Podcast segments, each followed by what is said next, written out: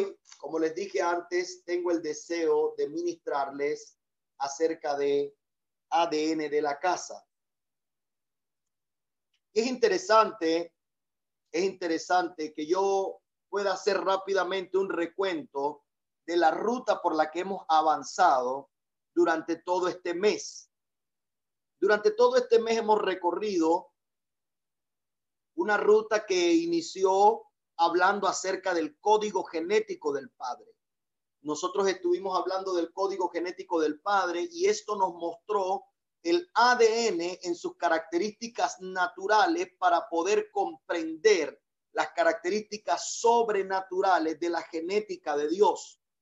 En la misma medida en la que nosotros podíamos comprender la genética, la, complejidad la complejidad de una molécula llamada ADN, en esa misma medida nosotros podemos comprender un poco mejor lo que es el ADN del Padre. Hay gente que habla de ADN, hay gente que dice ADN, pero hay gente que no entiende lo que es el ADN. El código genético del Padre dice las características que va a transmitir a sus hijos. Así que cuando yo entiendo, al hacerme un examen de paternidad, comprendo cuáles son las características que porto, entonces yo puedo buscar si la persona a quien yo llamo padre tiene las mismas características. Y eso inmediatamente me dará un resultado mostrando que somos compatibles en el código genético que compartimos. Por otro lado, nosotros hablamos en el segundo sermón acerca de transfusión y trasplante espiritual, con la intención de nosotros visualizar la necesidad de agregar a nuestro sistema sanguíneo, espiritualmente hablando, o a cualquier parte de nuestro cuerpo, espiritualmente hablando, cualquier elemento que nos hiciera falta, cualquier elemento que nos hiciera falta. Por eso algunos requirieron transfusiones, porque en su sangre, espiritualmente hablando, les hacía falta ciertos nutrientes que de ninguna otra forma podrían solventar. Y algunos recibieron trasplante de órganos físicos y espirituales. Algunos fueron trasplantados porque en los órganos, como dije en el primer sermón, que son el producto de literalmente el ADN que produce los aminoácidos y los aminoácidos producen los tejidos y los tejidos producen los órganos. Algunos requirieron y necesitaban dichos órganos para agregar genética en esa área de su vida. Por otro lado, también vimos en nuestro tercer sermón, vimos el ADN de campeones. Ese mensaje fue predicado en el servicio de jóvenes, pero hubieron muchos que se conectaron a, a dicho servicio y ciertamente también está en las plataformas en caso de que usted no lo haya escuchado. Y allí vimos a Jesús y sus características para comprender lo que me brinda el ADN del Padre y cómo me convertía en un campeón esa transfusión y ese trasplante recibido. En el cuarto sermón hablamos del genotipo y en el genotipo estuvimos desarrollando todas las características internas, utilizando el fruto del espíritu y como dijimos y repito, no es el fruto nuestro, es el fruto del espíritu en nosotros.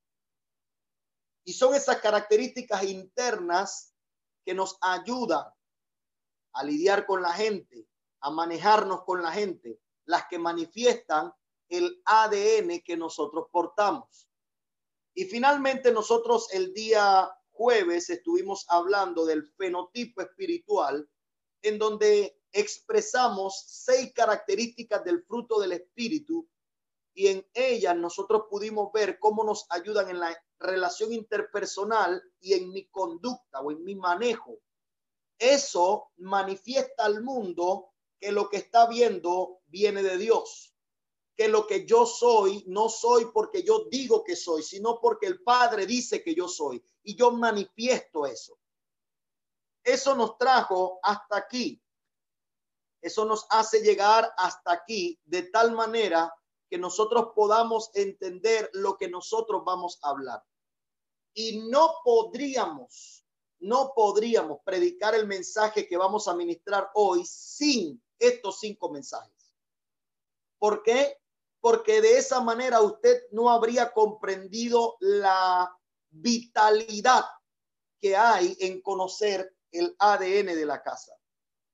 ¿Por qué digo esto? Simple y sencillamente, porque gracias a todos estos mensajes, entonces usted podrá entender cuál es el ADN de la casa. ¿Y cuál es la casa? Su casa. Amén. Voy a repetirlo. ¿Cuál es la casa? Su casa. Y hay algunos que dirán, pastor, pero yo no soy de su iglesia. Gloria a Dios entonces seguramente algo de esto Dios le va a dar a usted para identificarse con el ADN de la casa donde usted es.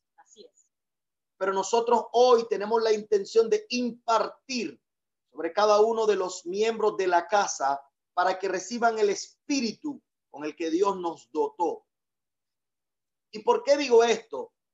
Porque cuando nosotros hablamos del ADN de la casa, nosotros debemos pensar en que hay muchas personas que se añaden a la fe y se forman o se ven creyentes o se hacen creyentes.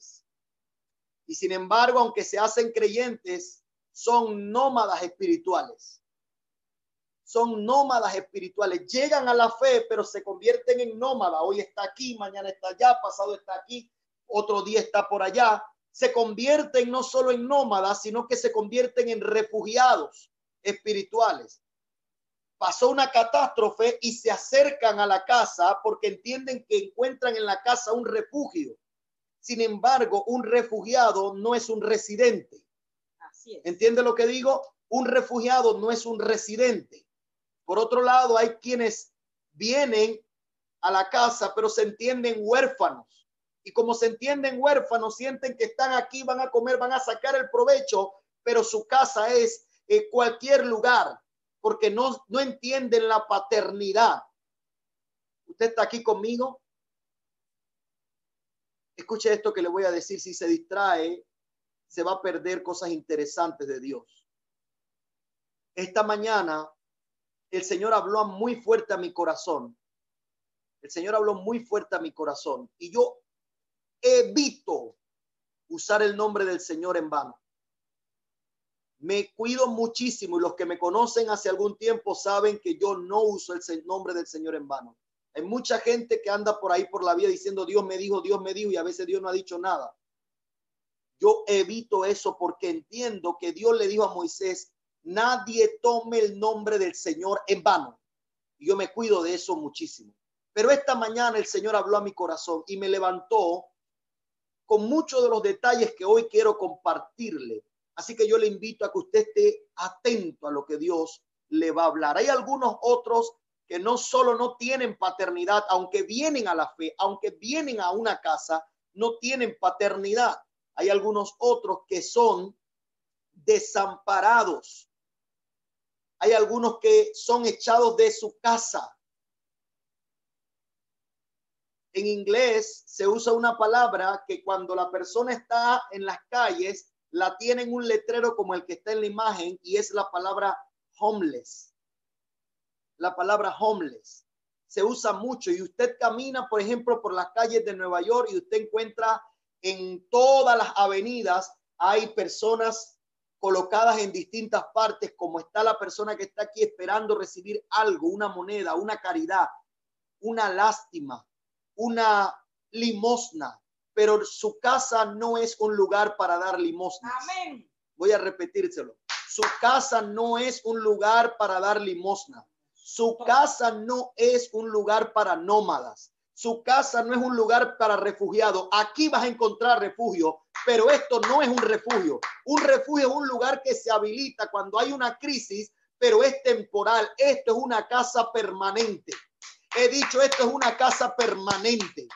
Su casa no es un lugar para huérfanos. El lugar para huérfanos se llama orfanato. Y esto no es un orfanato. Esto es una casa y en esta casa hay paternidad. Aleluya. Voy a repetirlo. En esta casa hay paternidad. Amén. Hay mucha gente huérfana espiritualmente y van de un lugar a otro, de un lugar a otro, de un lugar a otro. Y hay otros que están desamparados. Pero cuando uno comprende, cuando uno comprende el ADN de la casa, entonces uno entiende a cabalidad, uno entiende a cabalidad o se torna en perteneciente. Uno comprende cuando uno entiende el ADN que porta, uno entiende y siente sentido o tiene sentido de pertenencia. Déjeme decirle otra vez esto. Cuando uno como creyente llega a un lugar y conoce el ADN de ese lugar y se identifica con el ADN de ese lugar, entonces uno toma sentido de pertenencia. Uno dice, es que esta es mi casa. Jesucristo llegó al templo y cuando Jesucristo llegó al templo, él miró todo y él decía, esto no es el ADN de mi papá. Aleluya. Esto es el ADN de un montón de ladrones. Oh, gloria a Dios. Alguien tiene que entender lo que yo estoy diciendo. Alguien tiene que entender que Jesucristo llega al templo y cuando Jesucristo llega al templo, Jesucristo se encuentra con una situación que no se parece porque Jesucristo nos estaba gritando. Jesucristo nos estaba gritando en entre líneas que en la misma medida en la que yo llego y me identifico con el ADN de una casa, yo entonces tengo sentido de pertenencia. Amén. El escritor dijo el templo en el que entró Jesús. Pero cuando Jesús llega al lugar, Jesús dice, es que esta es mi casa. Amén. Ustedes son los que están mal. Ustedes creyeron que esto era un orfanato. Ustedes creyeron que esto era un asilo. Ustedes creyeron que esto era un refugio. Y por eso empezaron a poner tiendas. No han entendido que la casa de mi papá es mi casa y no es lo que ustedes están haciendo. Así que Jesucristo manifiesta sentido de pertenencia cuando llega a su casa. ¿Alguien entiende lo que digo? Hay algunos que no se sienten parte de nada. Es más, hay algunos que van a la iglesia y buscan a Dios como si fuese a quien va a una clínica y le, le recetan un medicamento y luego regresa a casa. Usted no hace compromisos con la clínica. Usted solo va y busca resultados. ¿Están conmigo? Cuando uno llega a la casa, y esto lo dije el día jueves, y voy a repetirlo hoy. Cuando uno llega a su casa, hay una expresión muy interesante que dice hogar, Dulce hogar. hogar, Dulce hogar. no hay lugar como la casa. Mire, usted puede, usted puede estar en un hotel muy bueno. Usted puede irse allá al que queda en, en, en provincias centrales, que es un millón de, de estrellas todo el día y toda la noche. Usted puede irse allá. No voy a darle publicidad porque no nos están dando pase para los matrimonios, ¿verdad? Ahora cuando se acabe todo esto. Pero usted va allá y usted la pasa chévere y usted va a las piscinas y usted come hasta que se cansa. Pero después de algunos días de usted estar ahí, usted dice, ay, extraño mi cama. Porque ya la cama suya tiene la forma, tiene la ondulación de su cuerpo. Oh, misericordia. Hay algunas camas onduladas más que otras. Hay algunas que están a un lado, que tú te acuestas y te ruedas así solito. ¿Alguien entiende lo que digo? Hay algunas camas que ya usted tiene el, la forma del spring en la espalda que si usted se acuesta en otra parte de la cama, siente que le falta algo, porque el sprint ya usted sabe cómo se siente en esa parte de su costilla. ¿Alguien me entiende lo que digo? Hay algunos que cuando están acostados en su cama sienten un confort sin igual. Hay algunos que van a un lugar, a un hotel, a un, a un resort, a lo que sea, a dormir. Y no importa, pero mi almohada ya tiene mi olor. ¿Alguien entiende lo que digo? Porque esa es mi casa y en ese lugar está mi ADN. Así es. Yo necesito que alguien entienda. Cuando a una persona, cuando una persona desaparece y la están buscando, la gente o los investigadores acuden a la casa de dicha persona y le solicitan a los familiares que busque su cepillo de dientes o con el que se peina la hermosa cabellera para tomar una hebra o para sacar ADN del cepillo de dientes. Pero eso uno no lo tiene en la calle, eso uno lo tiene en la casa. En la casa está mi ADN. Yo quiero que usted sepa que en la casa está mi humor, mi olor. No sé si usted me sigue, hay algunas casas que tienen su humor. Oh, misericordia, Padre, todo humor a casa, Señor, se reprenda. Pero yo quiero que usted comprenda que en la casa está el ADN. Por esa razón usted tiene sentido de pertenencia a ese lugar. Cuando una persona se muda de donde ha vivido por mucho tiempo y se muda hacia otro lugar, al principio le cuesta adaptarse. ¿Por qué le cuesta adaptarse? Porque ya en ese otro lugar todo olía a usted. Ya en ese otro lugar ya usted sabía dónde estaba cada cosa. Ya en ese otro lugar usted sabía los sonidos. Usted conocía el pájaro que se paraba en la ventana a tal hora. ¿Me entiende lo que digo? Porque usted ya se había integrado con ese lugar. Pero cuando uno cambia de lugar, en, tiene que entrar en un proceso de adaptación. Y esto es para alguien cuando uno cambia de lugar, tiene que entrar en un proceso de adaptación. Hay algunos que quieren que la otra casa se venga y se coloque aquí. No, si usted dejó esa otra casa y usted está en esta casa, usted entienda que está en una casa nueva, que esa casa huele a nuevo, que esa casa tiene cosas nuevas, que el baño no está en el mismo lugar, que la puerta se abre diferente. ¿Alguien entiende por el espíritu lo que hablo? ¿Alguien entiende por el espíritu lo que hablo? Alguien tiene que entender que ya eso que pasó, pasó. Esa era la otra casa. Esa era la casa anterior. Dios te posicionó en una casa nueva y tienes que entender que el ADN de esa casa nueva se tiene que impregnar en ti y tú tienes que asimilar el ADN a esa casa. ¿Alguien entiende lo que digo? Aleluya. De otro modo, usted vivirá en frustración. Estoy hablándole a alguien que entienda lo que yo digo. Si usted no comprende que usted se mudó a otra casa, y esto es para alguien, yo no sé para quién es. Los entendidos entiendan y los que no oren para que el Señor les muestre. Esto es para alguien. Si usted se muda a una nueva casa, usted no le puede decir a la constructora que cambie el baño del lugar donde lo pusieron, porque en su otra casa el baño estaba cerca de la puerta de la sala. ¿Me sigue lo que digo? Y yo, yo entraba y ahí mismo Ahora entro y me siento que me voy a orinar porque no me da tiempo de llegar al baño, está más lejos. ¿Comprende? ¿You comprenda? ¿You comprenda? Alguien tiene que entender, los cambios traen profundas necesidades. Los cambios traen profundas necesidades. Y cuando usted cambia, usted va a sentir la necesidad de llenar vacíos en los cuales ya usted se había habituado. Así es. Usted va a sentir la necesidad, pero el reino tiene el poder de llenar Yes. todos sus vacíos. Así es. El reino tiene el poder de llenar todos sus vacíos. Probablemente antes de venir a la casa, usted había estado viviendo bajo un patrón, bajo una religiosidad, bajo un concepto, bajo un estilo, bajo lo que sea, que hoy no es mi punto.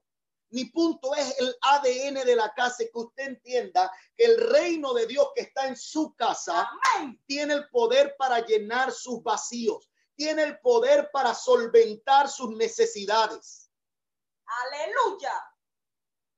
¿Por qué, pastor? Porque la necesidad activa el poder del suplir. Y yo creo que el poder del suplir se va a habilitar para su vida. Yo creo que el poder, hay algunos que están en la casa y tienen miedo que le ocurra lo mismo que en la casa anterior. Aquí no. Hay algunos que están en el lugar y sienten lo que pasa es que otra vez voy a fracasar. Lo que pasa es que otra vez me van a mirar mal. Lo que pasa es que otra vez va a haber división. Lo que pasa es que otra vez me van a salir con cosas. Lo que pasa es que otra vez van a hablar mal de mí. Estás en una casa nueva, tienes que adaptarte al olor a nuevo, tienes que adaptarte al color de la pintura, tienes que adaptarte al color del a la forma del techo, tienes que adaptarte hacia dónde se abren las puertas. Alguien tiene que entender por el espíritu lo que estoy hablando. Alguien tiene que entender que el ADN que tú traes ha sido trasplantado para que puedas adaptarte a la nueva casa. Amén. Uh, oh, glory. Cuando uno no se adapta a un entorno nuevo, uno se convierte en un inadaptado y la mayor parte de los inadaptados quedan privados de su libertad. Voy a repetir esto porque esto está fuerte. Cuando uno no se adapta, cuando una persona no se ajusta, no se habitúa, no conecta con un nuevo entorno, esa persona se transforma en un inadaptado. Y la mayor parte de los inadaptados, todos, en su mayoría, quedan privados de su libertad porque quieren que el mundo se adapte a ellos y no han entendido que nosotros tenemos el poder para adaptarnos a circunstancias, a situaciones. Hay algunos que tenían en su mente que yo nunca lo hice así. Es que en el otro lugar donde yo estaba era diferente. Alguien tiene que entender, te puedes adaptar y el reino tendrá el poder para darte los recursos de adaptación. Alguien dígame, alguien dígame, alguien dígame. Alguien diga amén. No es fácil, porque hay algunos que vinieron con heridas a la casa nueva, porque cuando salieron la puerta los golpeó y ahora le tienen miedo a todas las puertas. Mm, le tienen miedo a las puertas porque siente que todas las puertas te van a golpear. Estas puertas tienen sensores de movimiento. Aleluya. He dicho, estas puertas han sido habilitadas por el Padre de tal manera que donde otra te golpeó, esta te dará descanso. Oh, gloria a Dios. Aleluya. Hay algunos que tienen miedo a los vecinos. Hay algunos que tienen miedo a los vecinos nuevos. Hay algunos que tienen miedo a quienes van a compartir la casa con usted. Pero Dios está esperando que te sincronices con la nueva casa, porque Dios no permitirá que nadie que no sea compatible pueda cohabitar contigo. Mm. Y esto lo digo sin temor alguno. Esto lo digo sin temor alguno. Dilo. Usted verá con sus propios ojos, sin esfuerzo, sin pelea, sin presión. Aquel que no se adapte, solito se irá. Y nosotros no nos estamos poniendo nerviosos con esto, pastor, pero los pastores están diseñados para recibir a las almas, no para echarlas. Yo no les estoy echando. Lo que pasa es que yo no soy el dueño de esta casa. Él es el dueño de su casa y aquel que no sabe cohabitar, no sabe coexistir con el dueño de la casa, no puede estar en su casa. Eh, eh, Alguien tiene que entender lo que hablo.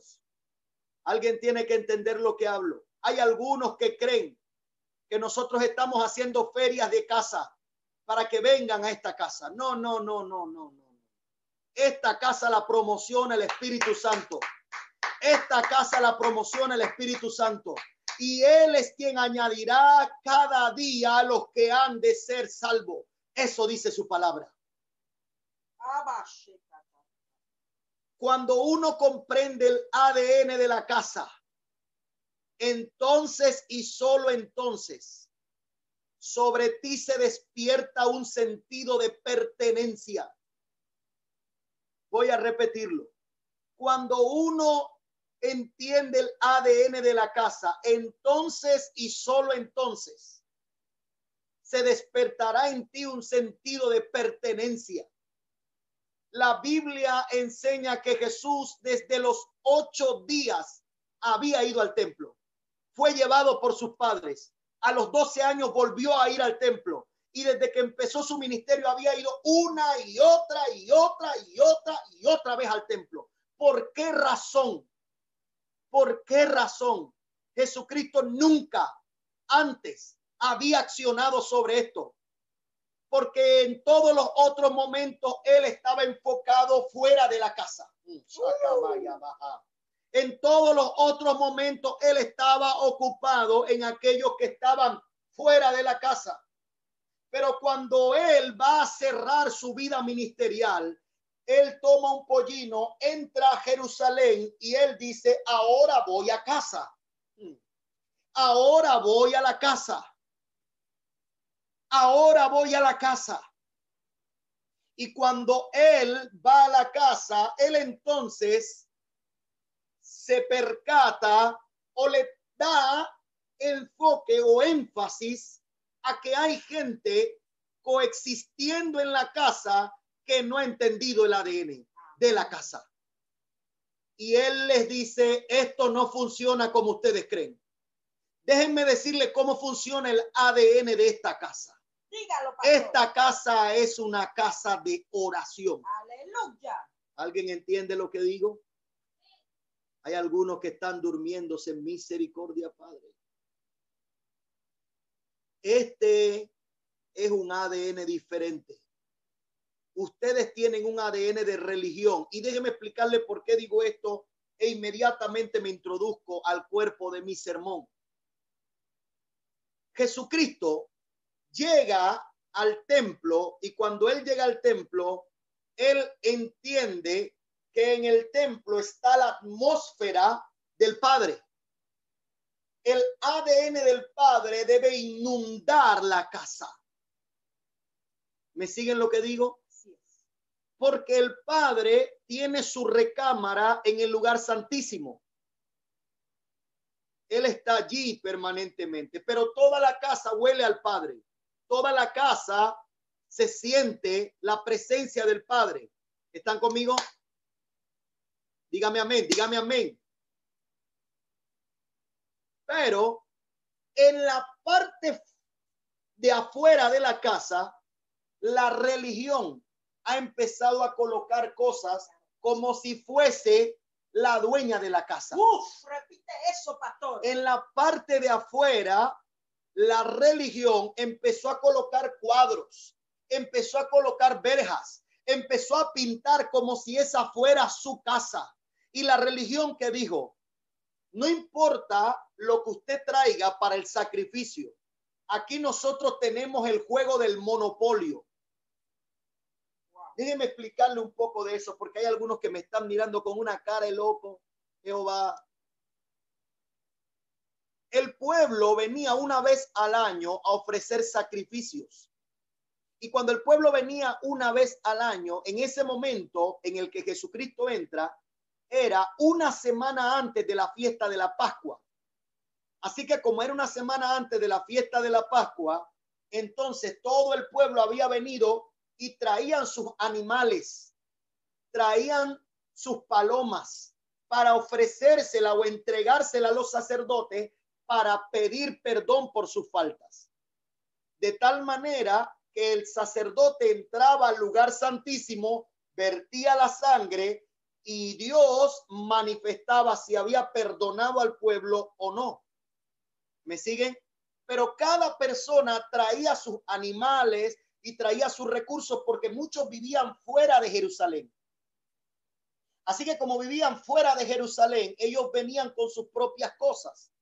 Pero la religión había puesto un grupo de personajes que les llamaban los cambistas, que ellos tomaban a la persona y le decían, esa paloma que tú traes, ese palomino que tú traes no sirve para el sacrificio.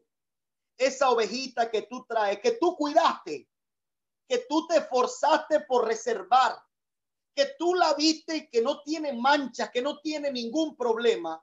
Ahora el cambista te dice, o sea, ahora la religión te dice que eso no sirve, que lo que sirve es lo que ellos tienen. Así que habían hecho un mercado en la terraza del santuario, de tal manera que le decían a la gente, esa ofrenda que tú trajiste no sirve. Tú quieres una ofrenda que sirva, yo la tengo aquí y vale tanto.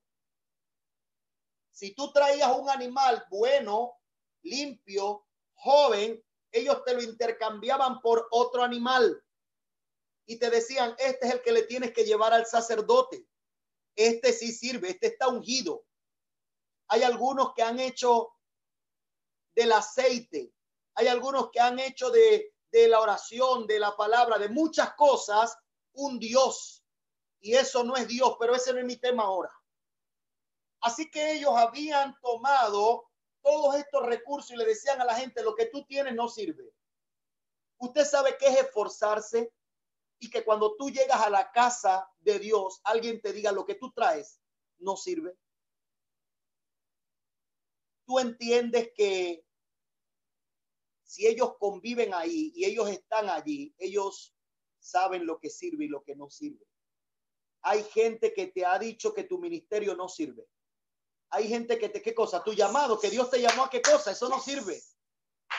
Pero en la casa del Padre, lo que tú traes sirve. Aleluya. Voy a repetirlo, en la casa del Padre, lo que tú traes sirve. Porque Él a cada uno dotó con cualidades. Eso quiere decir que lo que tú traes ni siquiera es tuyo, es del Padre. Aleluya. Por eso lo que tú traes a Él le sirve.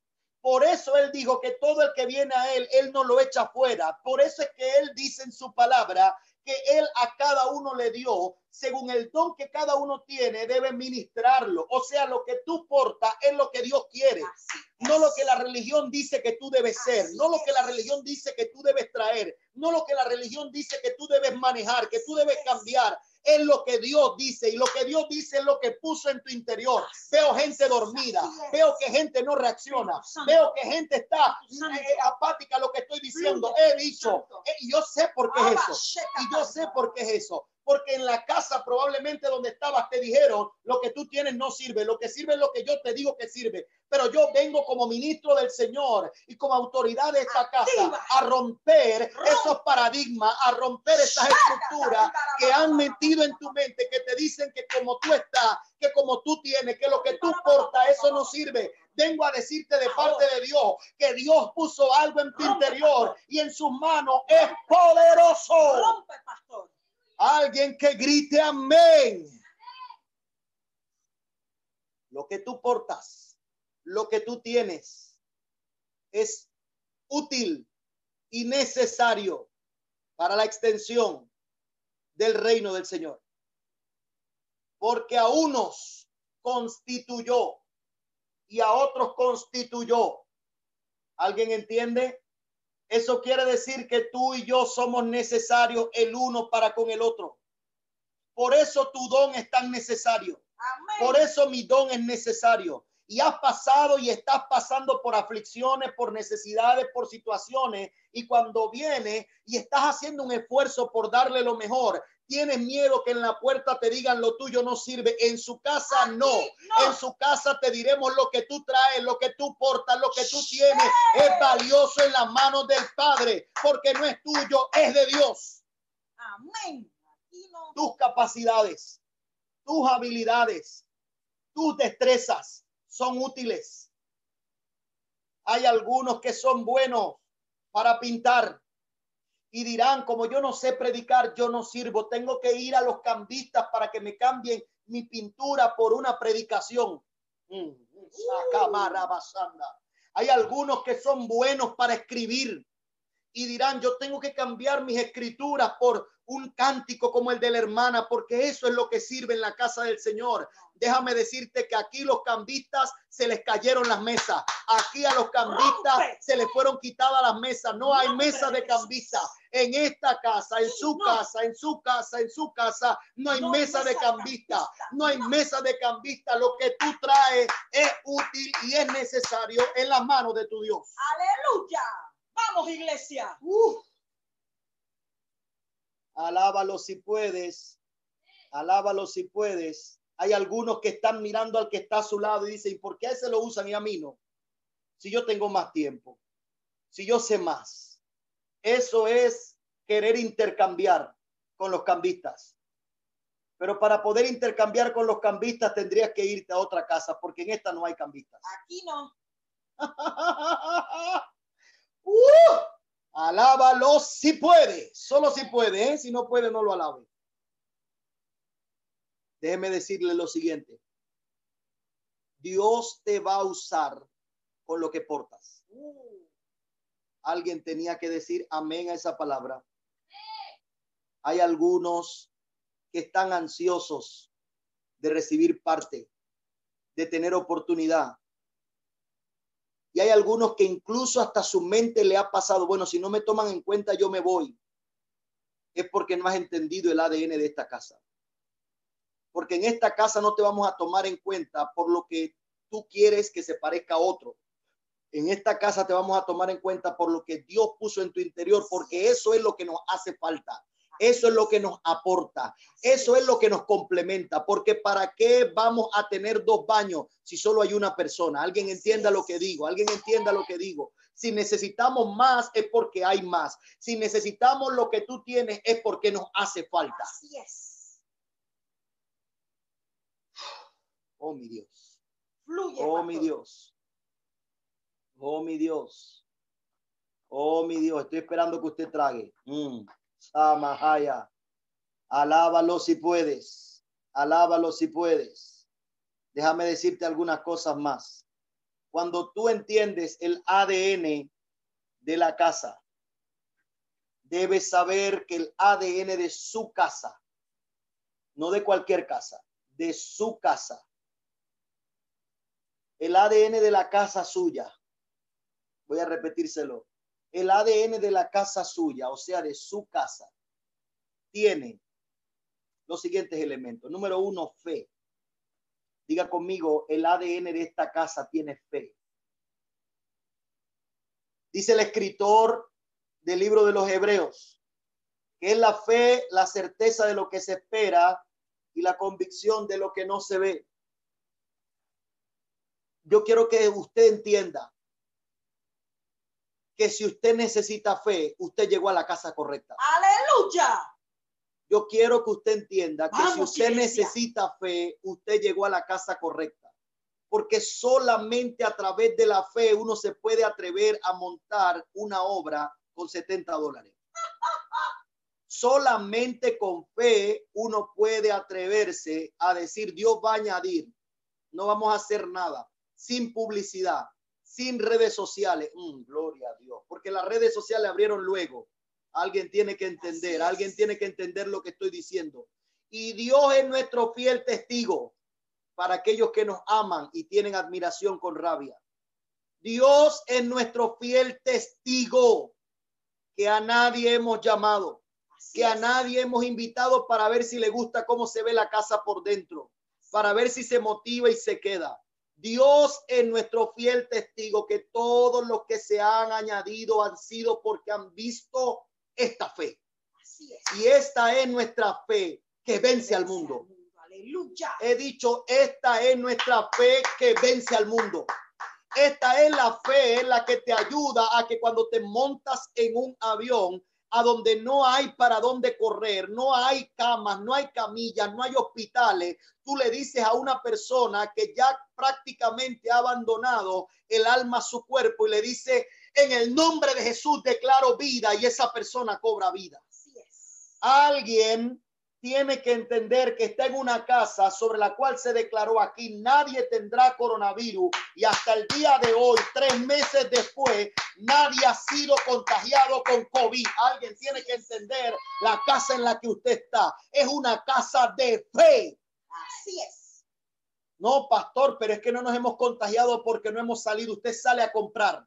Hay gente que ha salido a comprar y ha sido contagiada. Usted sale a comprar, pero el ángel de Jehová acampa alrededor suyo y lo defiende. Aleluya. Sobre usted hay una palabra, sobre usted hay una declaración, sobre usted hay una promesa que Dios le dio a gente de fe. La declaramos. Escuche esto. Antes que el COVID llegara a Panamá, Dios le mostró a nuestro hijo que el COVID vendría a Panamá. y aquellos que están vinculados con nosotros saben porque lo dijimos y lo compartimos. Pero él dijo, pero a ninguno de nosotros se nos va a pegar el coronavirus.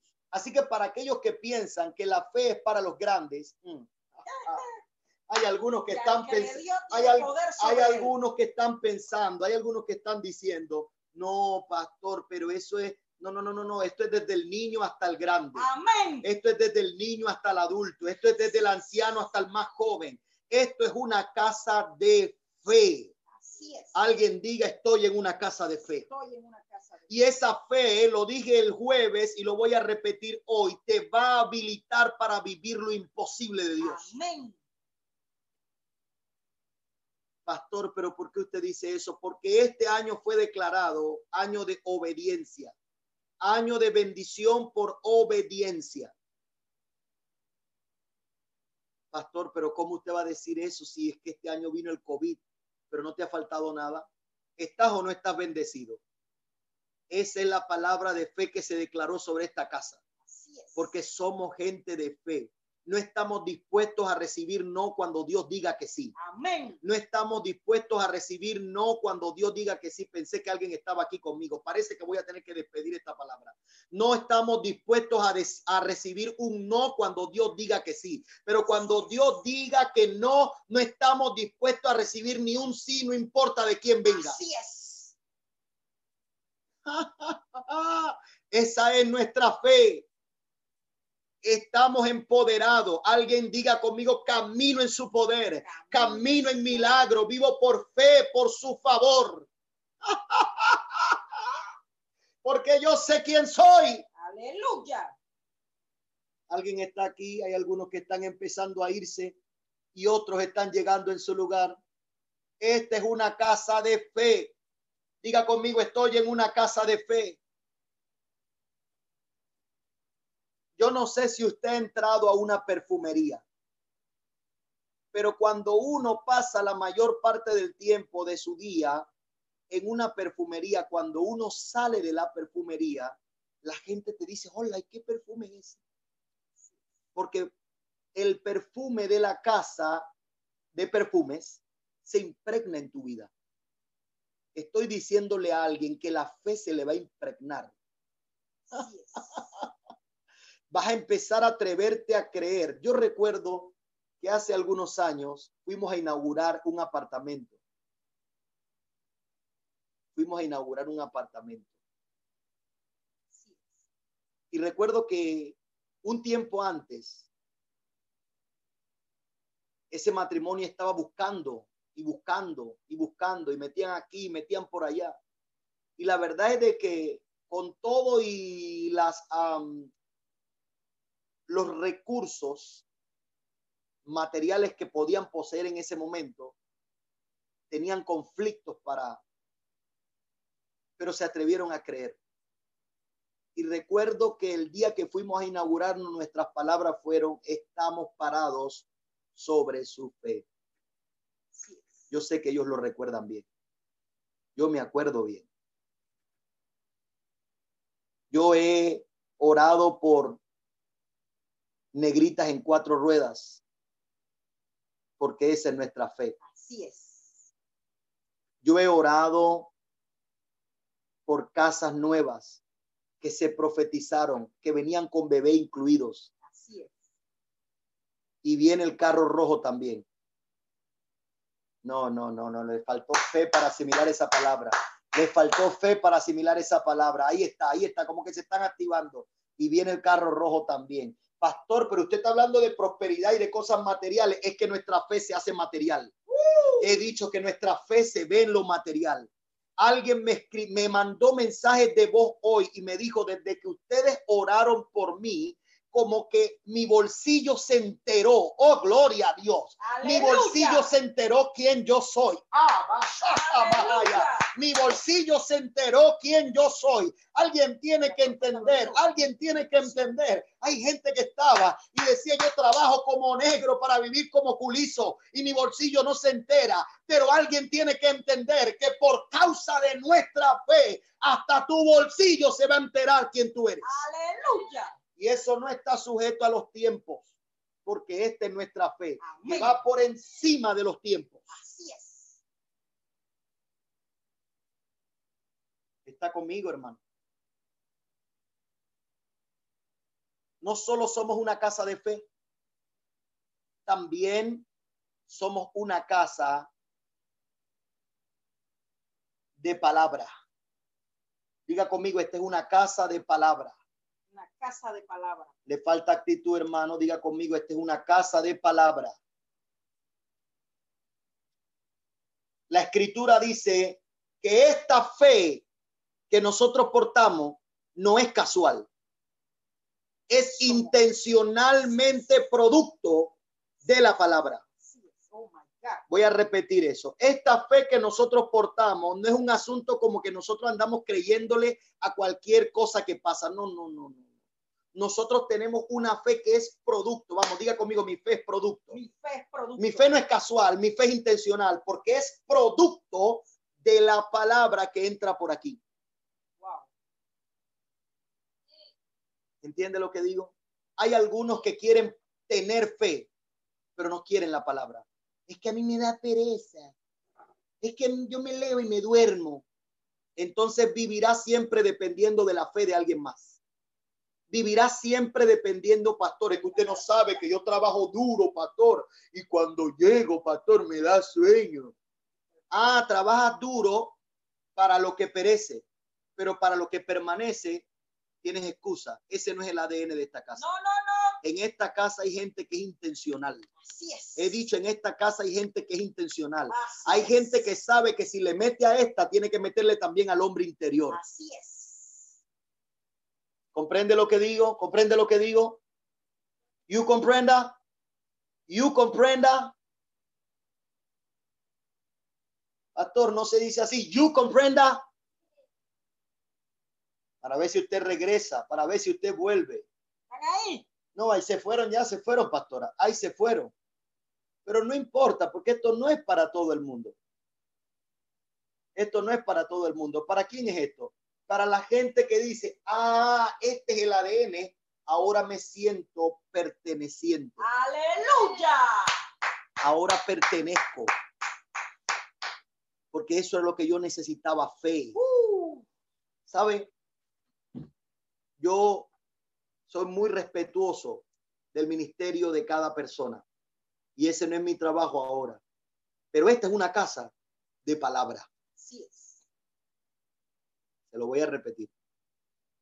Esta es una casa que tiene el ADN de palabra. Aquí no estamos jugando a ver si le podemos decir una cosa que le alegre el oído. Es. Aquí no estamos jugando a ver, eh, a, a, a, ve- a ver, Tim Marín de Dopingüe, ay, este versículo. No. Aquí hay gente intencional. Aquí me reúno con los predicadores de la casa y nos entrenamos reunión tras reunión, semana tras semana. Me reúno con los predicadores de la casa porque esta es una casa de palabra Así es. entienda que usted no está en cualquier lugar, usted está en una casa donde se preparan buffet Así es. Y vienen los mejores chefs. Aquí los estoy viendo. Aquí hay cocina internacional. Aquí hay cocina internacional. Cocina que va desde pequeños pensamientos. Señor. Cocina que pasa por los bisturí. Cocina que pasa por los wow. Por las palabras proféticas.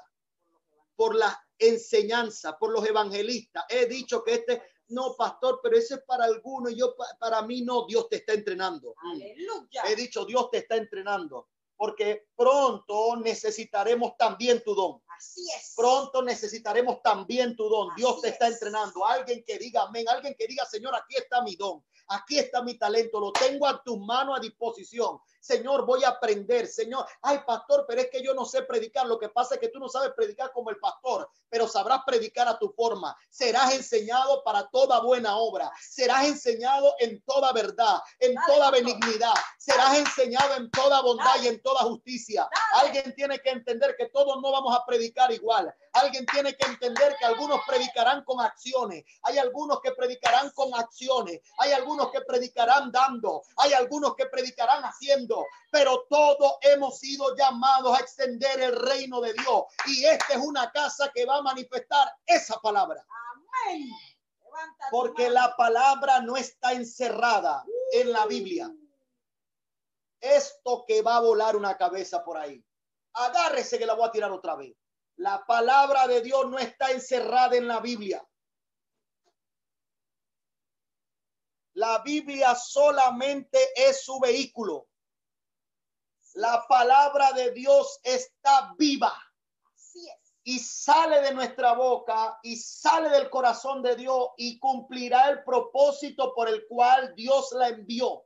Alguien tiene que entender que Dios pondrá una palabra en tu boca que probablemente yo no diré, pero esta es una casa de gente con palabra. No seremos una casa de gente muda. Esta no es una casa de mudo. Esta es una casa de gente que tiene una palabra, que siempre tendrá un una palabra de amor, una palabra de fe, una palabra de esperanza. He dicho que estás en una casa de palabra y la palabra se va a meter hasta tu hueso. Aleluya. Uh. Oh, glory. You comprenda.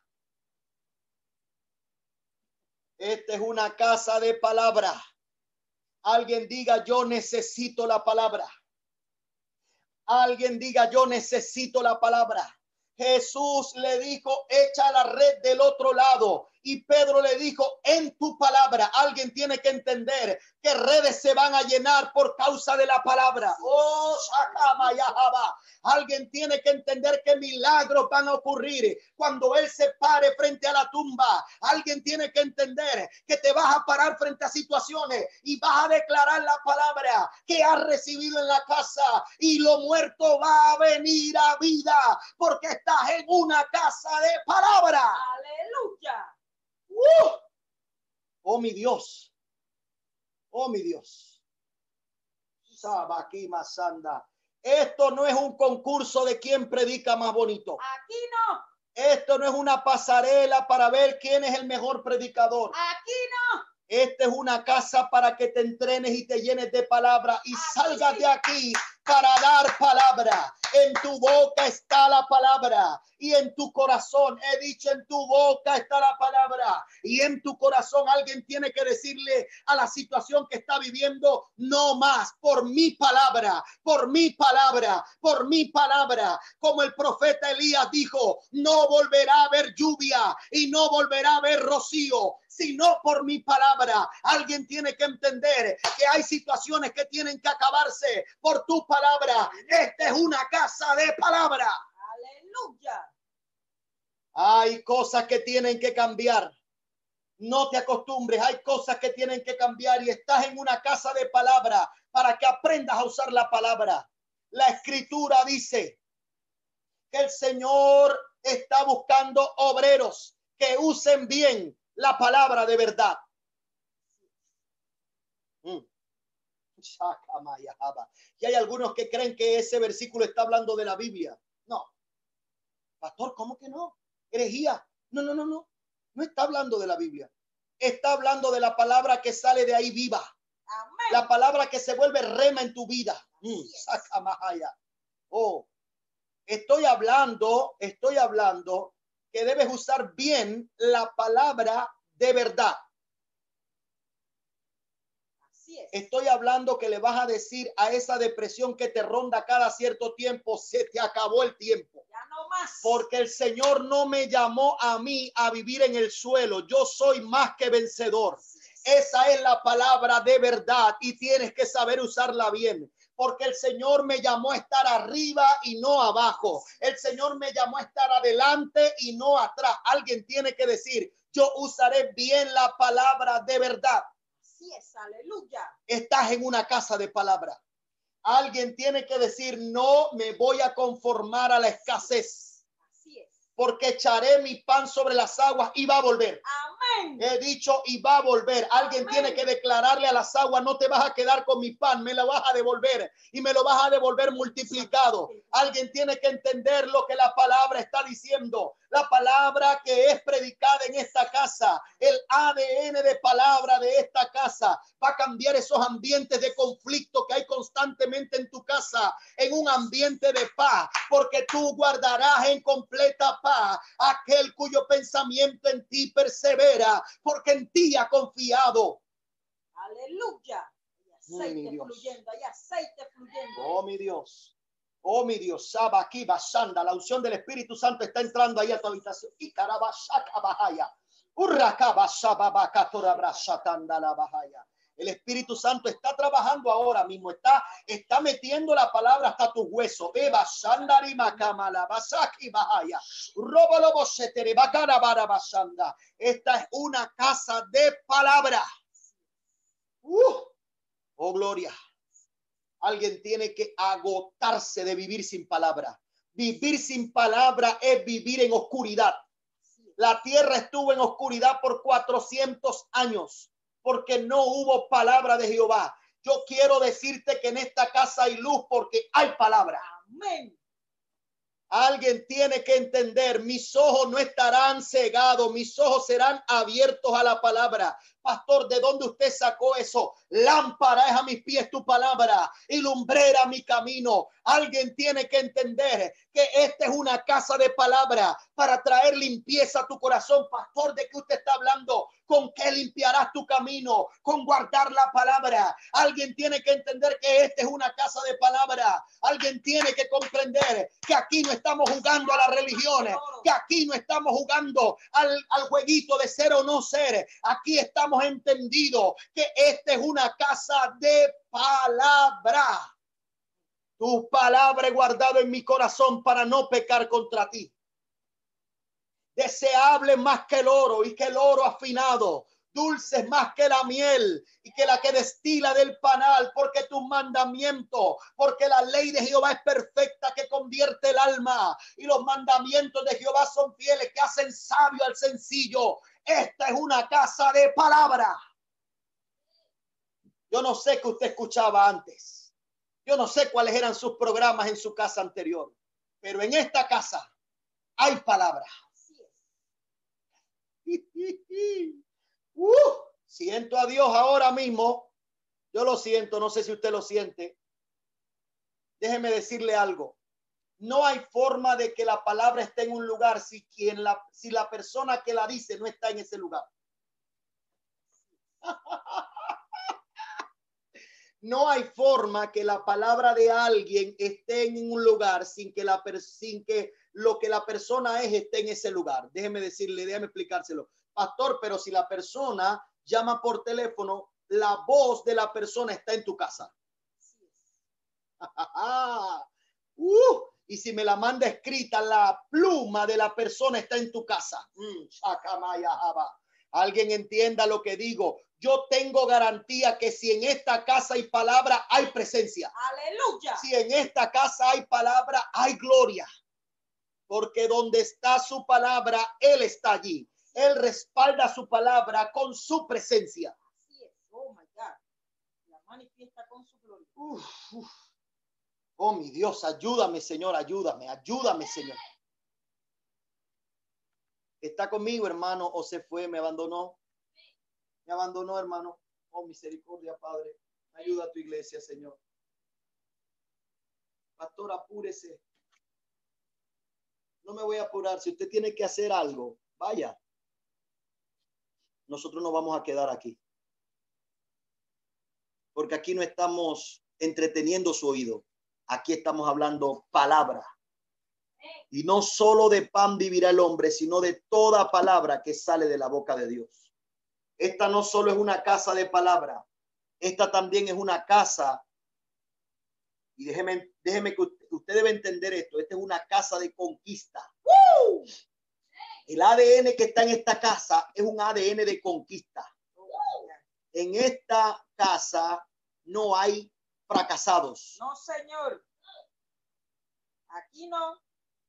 Pastores, y, y si, y, si, y, si, y, si, y si algo no me sale bien, es la forma perfecta para enseñarte cómo hacerlo mejor. En esta casa no hay fracaso, hay conquista. Esa es nuestra genética. Ese no es Dios. La escritura dice, porque no nos ha dado Dios espíritu de cobardía, sino de poder, de amor y dominio propio. Alguien tiene que entender que en esta casa estamos dispuestos a conquistar, porque no hemos sido investidos con cobardía. Los cobardes se quedan en el barco, los valientes conquistan el agua. Oh, mi Dios, ayúdanos, Señor. Los cobardes se quedan en ser cristianos nominales. Los valientes dicen, yo quiero algo más. Los cobardes pueden quedarse única y exclusivamente en la bondad. Los valientes conquistadores dicen, yo quiero benignidad. Aleluya. ¿Alguien está aquí? ¿Alguien está aquí? ¿Alguien está aquí? Tengo a dos o a tres. ¿Alguien está aquí conmigo? Oh, gloria. Oh, gloria. Nadia, no tengas miedo. Estás en una casa de conquista. Amén. Y Dios te dará aquellas cosas que tú le has pedido porque eres una guerrera y has sido llamada a conquistar. Así es. Hay quienes pensaron, siempre llego tarde. ¡Ajá!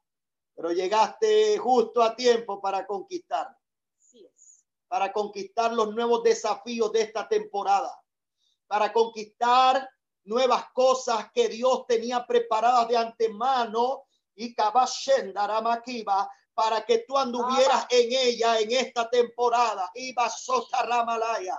Alguien tiene que entender, siempre hubiera sido segunda, siempre hubiera sido cuarto, tercero, séptimo, pero en esta casa Dios ha puesto en ti Amashika Maya Java, ADN de conquista. Y los conquistadores no se quedan atrás, los conquistadores caminan hacia adelante, van hacia el frente, no le tienen miedo a Goliat, le dicen Jehová me entregará tu cabeza en mis manos y yo te venceré. Alguien, hay algún conquistador que diga yo voy a vencer esa debilidad, yo voy a vencer esa depresión, yo voy a vencer esa tristeza, en la miseria no se va a apoderar de mi casa, esas deudas serán vencidas porque yo he sido llamado a conquistar. Se va la inconstancia.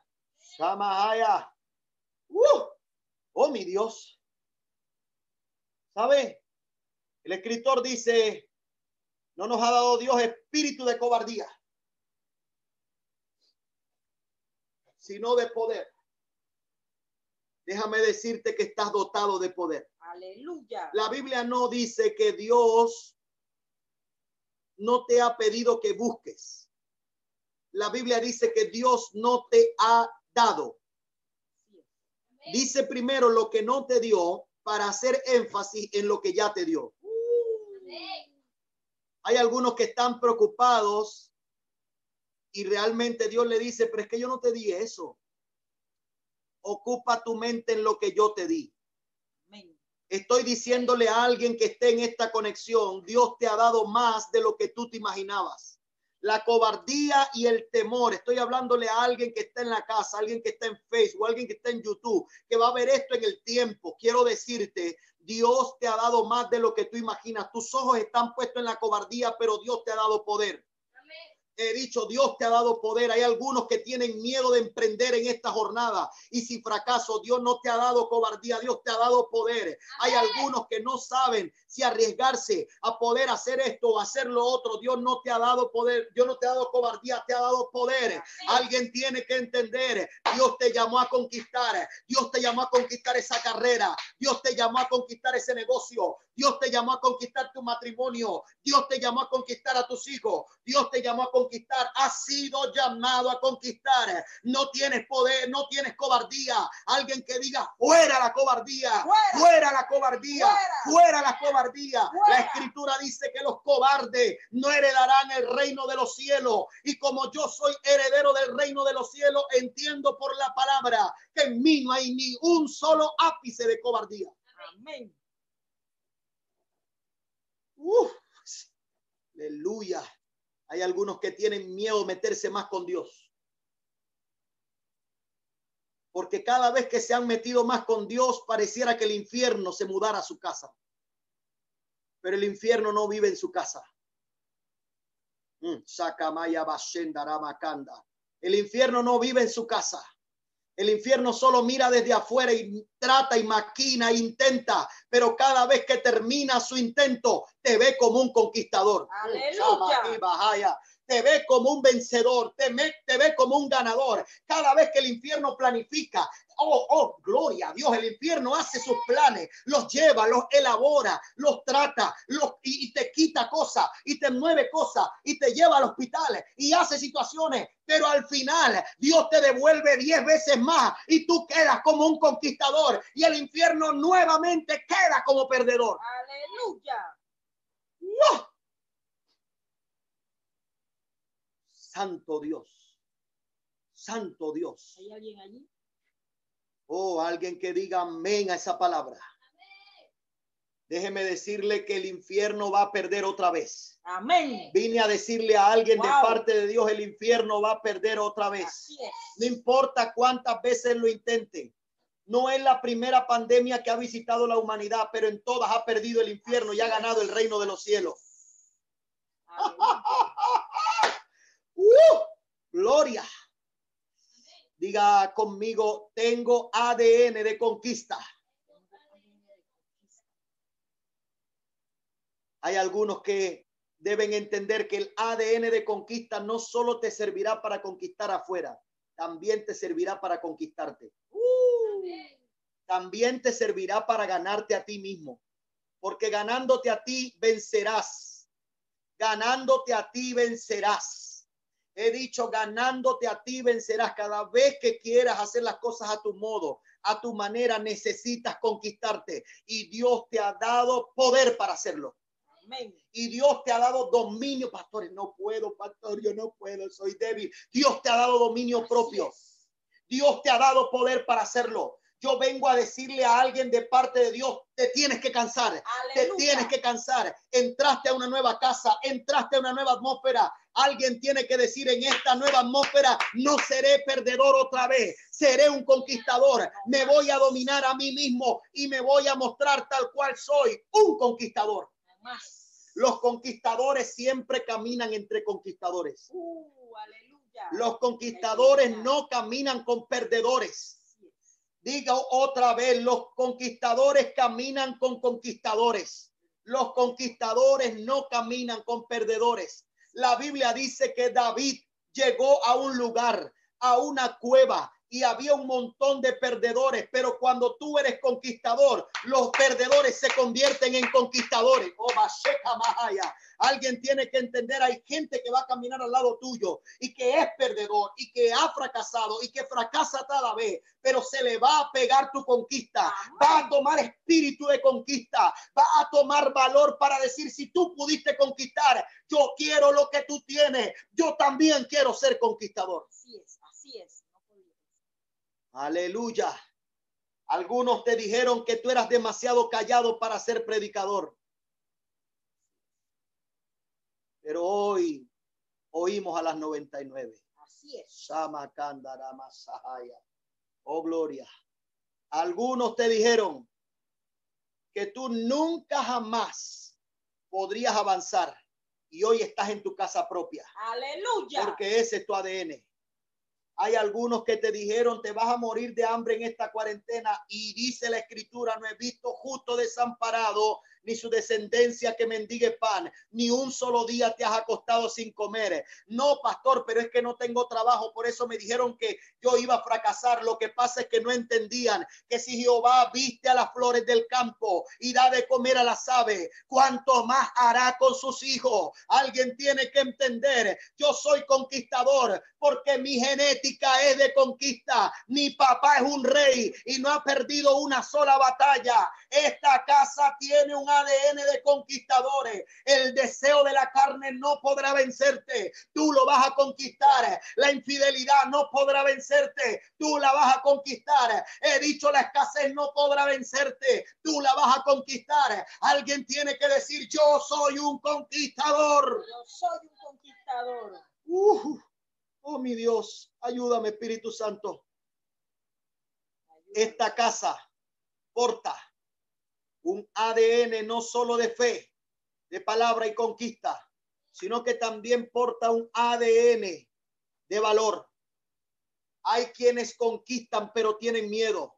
No sé si usted ha escuchado esa frase que dice, mata al tigre y le tiene miedo a las rayas. ¿Está aquí conmigo? Hay algunos que le piden a Dios una bendición y cuando esa bendición llega, tienen miedo de poseerla. Hay algunos que le estaban diciendo, Señor, restaura mi matrimonio y ahora que están juntos tienen miedo de ser felices. Aleluya.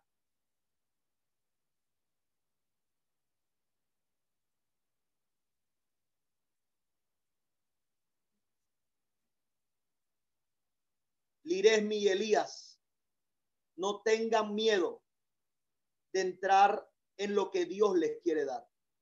No permitan que el infierno les robe por falta de valor lo que ustedes recibieron de parte de Dios. Dios se los puso en la mano. Atrévanse y sean valientes. El escritor dice, conforme a Josué capítulo 1, verso 9, mira que te mando que te esfuerces. Esto del valor no es para gente que nació valiente, es para gente que se esfuerza, es para gente que dice, no puedo, pero lo voy a seguir intentando. Es para gente que dice, no vemos salida, pero voy a morirme intentando hacerlo diferente. Ese es el valor del que Dios les está hablando hoy. El valor que tiene la gente que está en esta casa no está sujeto a que no tienen miedo a nada. Está entendido a que aún teniendo miedo, siguen hacia el frente, Aleluya. van hacia adelante. Son de los que no se detienen, son de los que no retroceden, son de los que no se amedrentan, son de los que el infierno, por más gigante que envíe, tendrá que enviar a uno, a dos, a tres, a cuatro, a cinco, y a todos nos los comeremos como pan. Como pan, aleluya. Dan nuestro desayuno. Yo quiero decirle a alguien, has sido llamado para ser valiente. Diga conmigo, sin miedo a nada. Sin miedo a nada. Actor, pero a veces siento miedo. Está mal que tenga miedo. Tenlo para que te impulse a tener valor. Cada vez que sientas miedo, dile, serás la plataforma para impulsarme hacia ser más valiente cada día. ¿Sabe cuántas esposas tienen miedo que su matrimonio termine por esta pandemia? No tengas miedo. No tengas miedo. Voy a repetírtelo, no tengas miedo. Voy a repetirle a alguien, no tengas miedo. Oh. Dale, pastor. Voy a repetirle a alguien, no tengas miedo. Estoy hablando por palabra del Señor, no tengas miedo. Estoy hablándole a un corazón que literalmente ha dicho mejor no. No tengas miedo. Hay algunos que no podían dormir con la luz apagada porque todos los días tenían miedo. Hay algunos que tenían miedo a volver a fracasar como antes. Hay algunos que tienen miedo a un dictamen médico. Pero Dios a esta casa le ha otorgado un ADN de valentía. Así es. Mira que te mando, Patricia, que te esfuerces y que seas valiente. Así es. No es fácil el proceso, pero eres conquistadora. Así es. Beshokatiria basatara bakatara la basanda. Y candorebo sendara bakima Manto sanda la profético makanda. activo. Robro costere bakima salaya makotorobo shenda. Y cabasote beika la basaya ramakanda. Valor, valor, valor, valor. Tienes miedo de enfrentar ese proceso. Tienes miedo porque no sabes qué vendrá, porque te movieron el tapete y se acabó tu estabilidad. Pero Dios estará contigo donde quiera que tú vayas. No te dejará y no te desamparará. No tengas temor, Patricia, avanza, porque el poder del Altísimo te cubrirá y debajo de sus alas estarás segura. Davis, muchas veces el temor se esconde. Andare basto Himalaya. Fluye. Muchas veces el temor se esconde detrás de una coraza. Iba socotrebra castoleya masanda. Y el silencio se vuelve el mejor aliado del miedo. Pero hoy tu espíritu cobra valor. Tu Aleluya. espíritu cobra valor. Y kama ya masoquema ya para para. Tu espíritu cobra valor. Enia sokaya maseleya. Tu espíritu cobra valor. David, tu espíritu cobra valor. Porque estás en una casa que porta ADN de valor. Ama sequeya, serás como los valientes de David, serás como Abisaí, andalaya basheja. Serás como Abisaí, Abakima Rabalaya Masokenda, Eva Shandara Makiba, serás como Abisaí. Que cuando otros piensen, cuando otros se acomoden, saldrás en defensa. Ándale, Amansokiba y Ramran Solebakanda. No permitirás que la luz se apague, no permitirás que la lámpara se apague. La espada estará pegada a tu mano, la espada será pegada a tu mano. Y a mamá llama Robro Kotorobo Shekeleya. La espada se te pega a la mano y a la Yamakinda, Y has dicho una y otra vez, pero mejor no, mejor no. Sí, es contigo, es contigo. La espada está en tu mano. Si Dios te sacó de la cueva de Adulam, no te sacó para vivir en temores, no te sacó para vivir en miedo, te sacó para ser un valiente, para defender, para atacar, para conquistar. Y Conquístate, conquístate, conquístate, véncete, véncete, véncete, véncete, véncete. Oh, Bashendalaya, Makima Sandalaya. Uh, Sakamara Bababaki Balabasaya Ramakanda. Oh, alguien tiene que tener valor para decir no. Alguien tiene que tener el suficiente valor en esta casa para decir no. Y quieres y lo deseas, pero tienes que decir no. Y huir no es la solución. Huir no es la solución. Vi hasta aquí barra para bacándala ya. Uf, ama seca llama. Huir no es la solución. Voy a repetirlo porque estoy impartiendo a su ADN. Alguien pensaba que yo solo vine a predicar. Yo estoy impartiendo en esta jornada. Yo estoy impartiendo porque de hoy en adelante hay personas que van a cambiar, se van a sentir afín. Hay personas en este lugar que después de esta jornada van a decir, yo llegué al lugar correcto. Yo llegué al lugar correcto. Esta es mi casa. Yo entiendo que llegué para esta hora. No era antes, no era después. No era antes, no era después. Era ahora y Dios me trajo porque en esta casa me va a llenar de valor.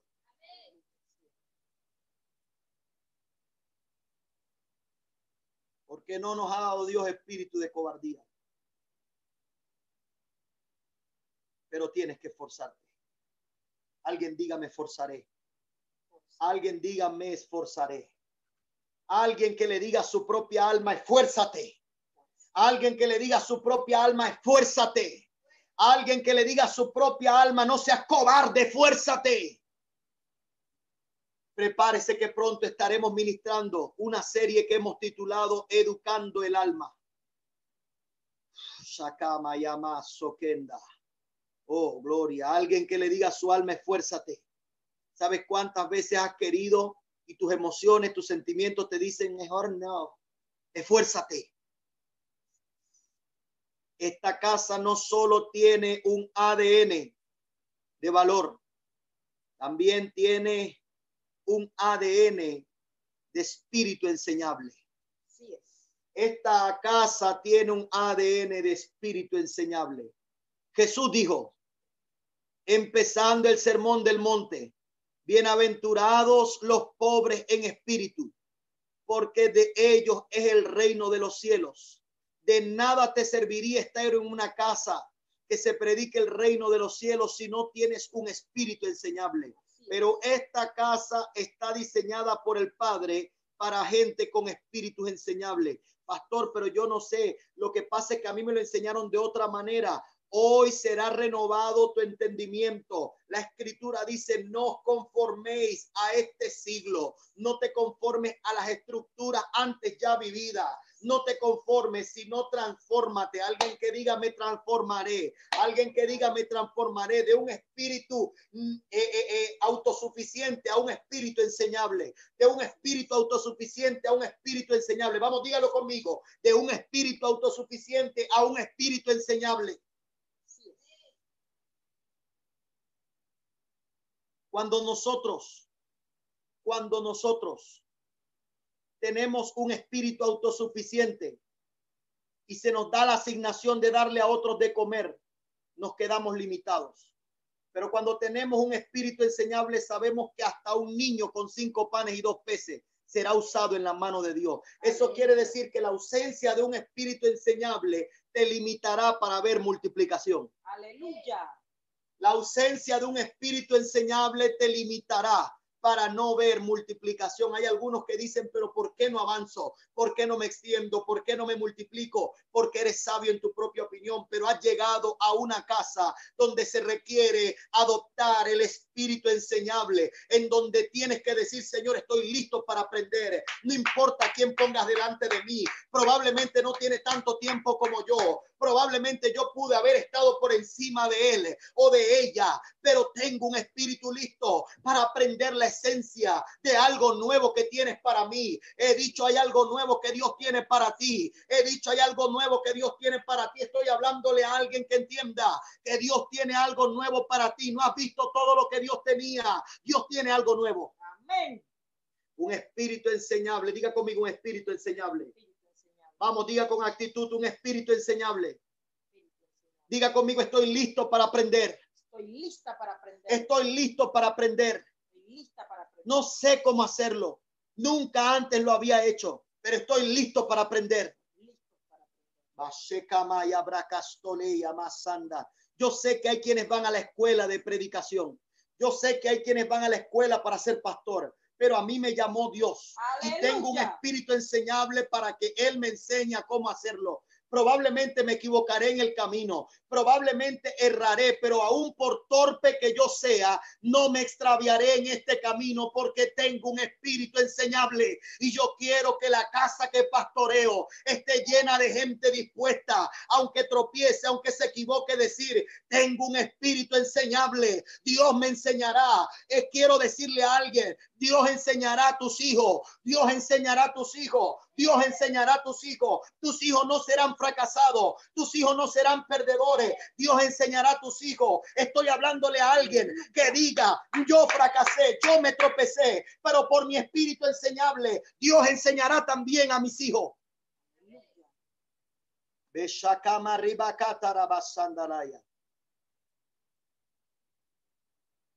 Esta iglesia no solo tiene un espíritu enseñable, no solo tiene valor, no solo tiene conquista, no solo tiene palabra y fe. Esta iglesia en su ADN porta amor. Diga conmigo amor. Amor. Pero no es todo lo que me resta. No es mucho, pero mucho. Esta iglesia tiene más que eso. Y cuando yo estoy hablando de eso, dice la escritura, y en esto conocerán que son mis discípulos, en que os améis unos a otros. Cuando nosotros entendemos el amor, estamos listos para no competir. Así es. Mi mano derecha jamás ha competido con mi mano izquierda porque se aman. Voy a decírselo a alguien más hasta que lo entienda. Mi, ma- mi pie derecho jamás ha competido con mi pie izquierdo. No, pastor, pero es que los dos son pies, pero mi pie jamás ha discutido con mis ojos. No compiten entre ellos. Nunca mi pie le ha dicho a mi ojo que es más importante, porque sin él no se podría mover y mi ojo jamás le ha dicho sin mí no podría ver por dónde caminas, sino que se ayudan entre sí porque se aman. He dicho que se ayudan entre sí porque se aman. Y esto no es una frase, esto es el ADN que portamos. Amén. No competimos, entendemos nuestro propósito. Esta es una iglesia que porta el ADN del amor, porque somos una familia. No importa cuánto se puede equivocar tu hijo, es tu hijo. No importa cuánto se puede equivocar tu padre, es tu padre. No importa cuánto se puede equivocar tu esposo, es tu esposo. No importa cuánto se puede equivocar tu hermano, es tu hermano. No importa cuánto se puede equivocar tu esposa, es tu esposa. La familia se ama y esta es una familia. Amén. Esta no es una iglesia, esta es una familia. No importa cuánto y dónde estés. Y no importa cuánto esta familia crezca, seremos una familia. Termino diciendo, para aquellos que están pensando que el pastor va a predicar 30 puntos, esta es una familia de reino y no de religión. Esta casa tiene un ADN de reino y no de religión. Cuando yo hablo de un ADN de reino, yo estoy hablando no de una nueva política, no de una nueva eh, doctrina.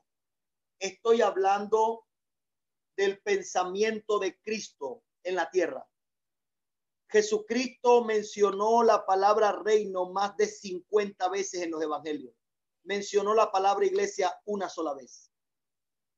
Déjeme decírselo otra vez, porque usted no me está entendiendo. Usted no está aquí conmigo. Jesucristo mencionó la palabra reino más de 50 veces en todo el Nuevo Testamento. En su tiempo aquí.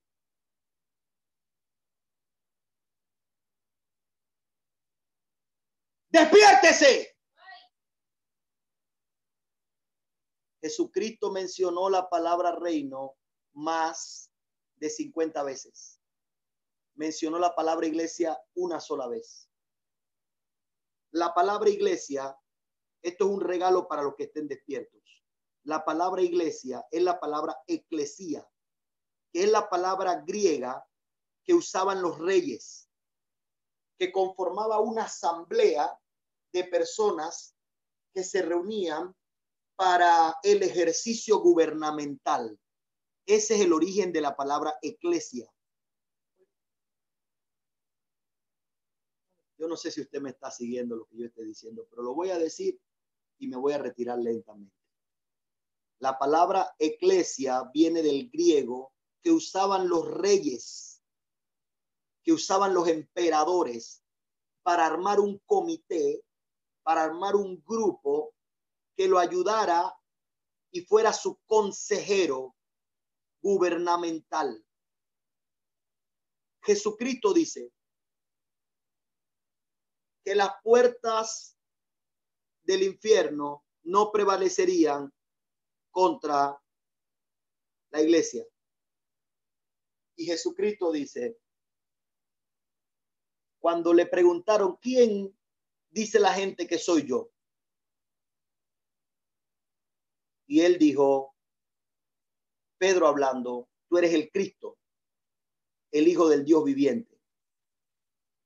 Y Jesucristo dijo, sobre esa declaración de que yo soy el rey, voy a habilitar un consejo. voy a habilitar un consejo gubernamental que cause influencia en este mundo. Yo quiero que usted entienda que nosotros estamos hablando de cosas muy serias. Entonces, si usted piensa que llegó a la iglesita para cantar los tres coros, se equivocó de casa. Si usted cree que llegó a un lugar donde le van a decir cómo tiene que caminar para ver si se va al cielo, usted llegó a la casa equivocada. aquí nosotros le vamos a dar recursos para cómo extender el reino. Porque en la medida en la que usted extiende el reino, usted camina conforme al reino. Nadie que no está alineado con el reino puede extender el reino. Me voy para el descanso de vuestras almas. Esta no es una iglesia solo que tiene ADN, en su ADN, reino, espíritu enseñable, amor, conquista, valor, fe y palabra. Cuando usted entiende eso, entonces, y solo entonces, usted podrá al entender el ADN de la casa tener sentido de pertenencia. Ahora que usted entiende el ADN de esta casa, usted sabrá si está en el lugar correcto. Y usted dirá, es que esa es mi casa. Es que esa no es mi iglesia, esa es mi familia.